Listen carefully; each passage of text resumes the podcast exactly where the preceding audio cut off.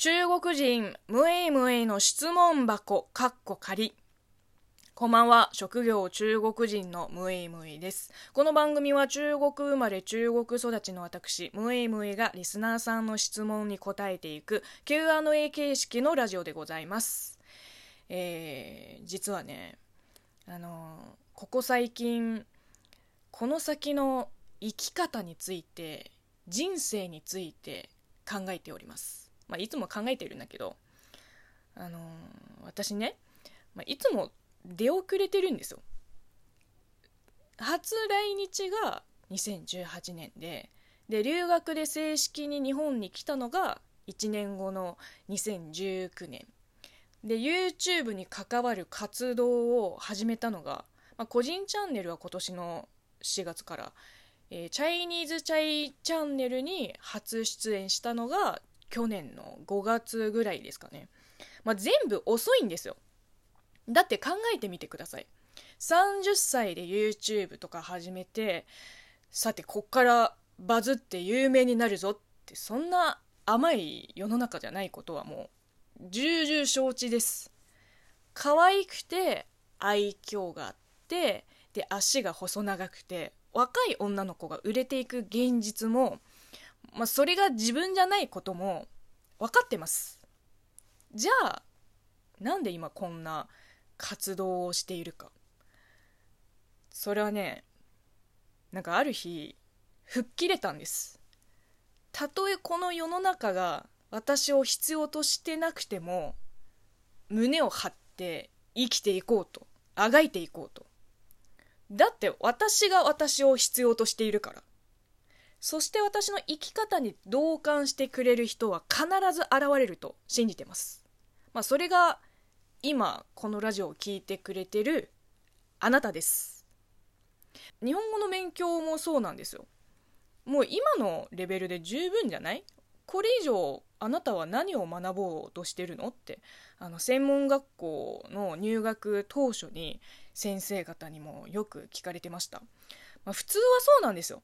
だって30手前に日本に来てさネイティブ以上の日本語力を目指してますなんてもう意味わかんないでしょ。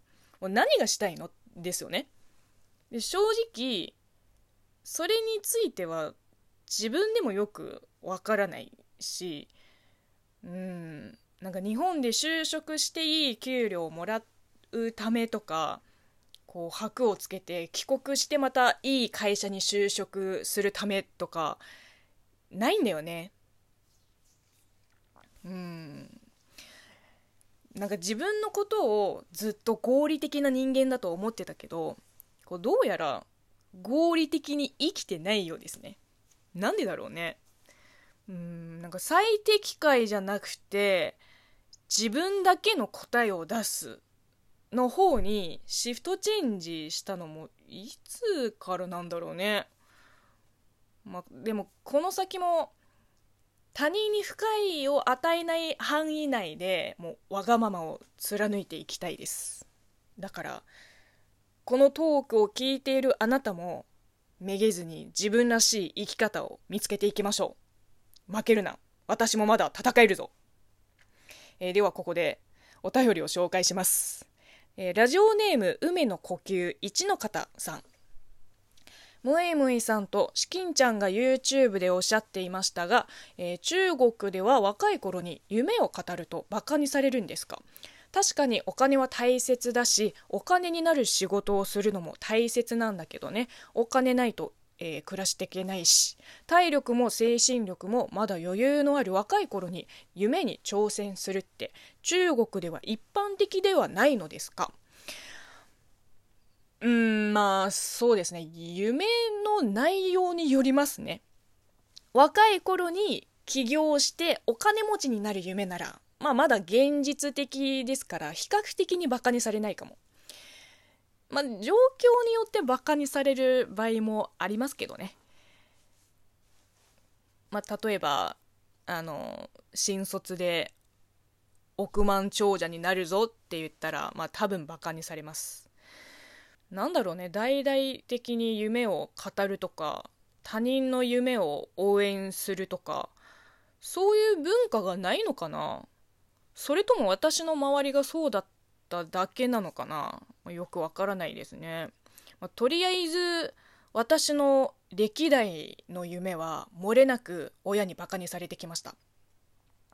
なんか若いうちに挑戦すべき、えーと、夢の中に多分芸能関係の夢は入ってないんですよ。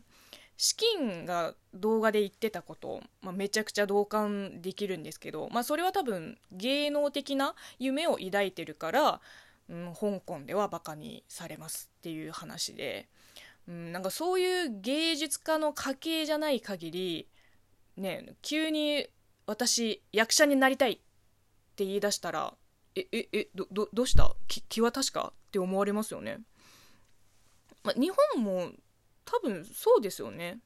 うん。まあそういうこと。ねだだって夢ってそうじゃん。叶うまでずっとバカにされ続ける宿命ですよ。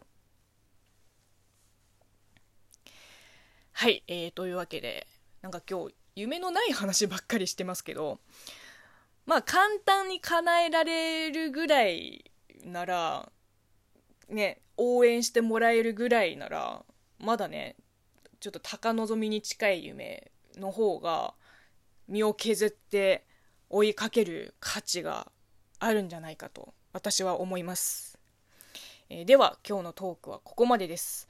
今週のメールテーマは概要欄をチェックしてください。えー、そして番組配信開始1周年を記念したオリジナルステッカーはただいま絶賛制作中でございます。えー、応募方法は335回目の配信でご確認ください。えー、またこの再生画面の下にあるハート、笑顔、ネギの連打もよろしくお願いします。ご質問やアプリ内のギフトもお待ちしております。えちょっと DM でリアルギフト券のあのコードを送ってきた方がいらっしゃいますがあのそういうのはちょっと受け取れませんのでごめんなさい。えーと、最後まで聞いてくれてありがとうございました。ではまた次回お会いしましょう。バイバイ。完全感覚チームが僕のなさ。うんうんうんうんうんうん。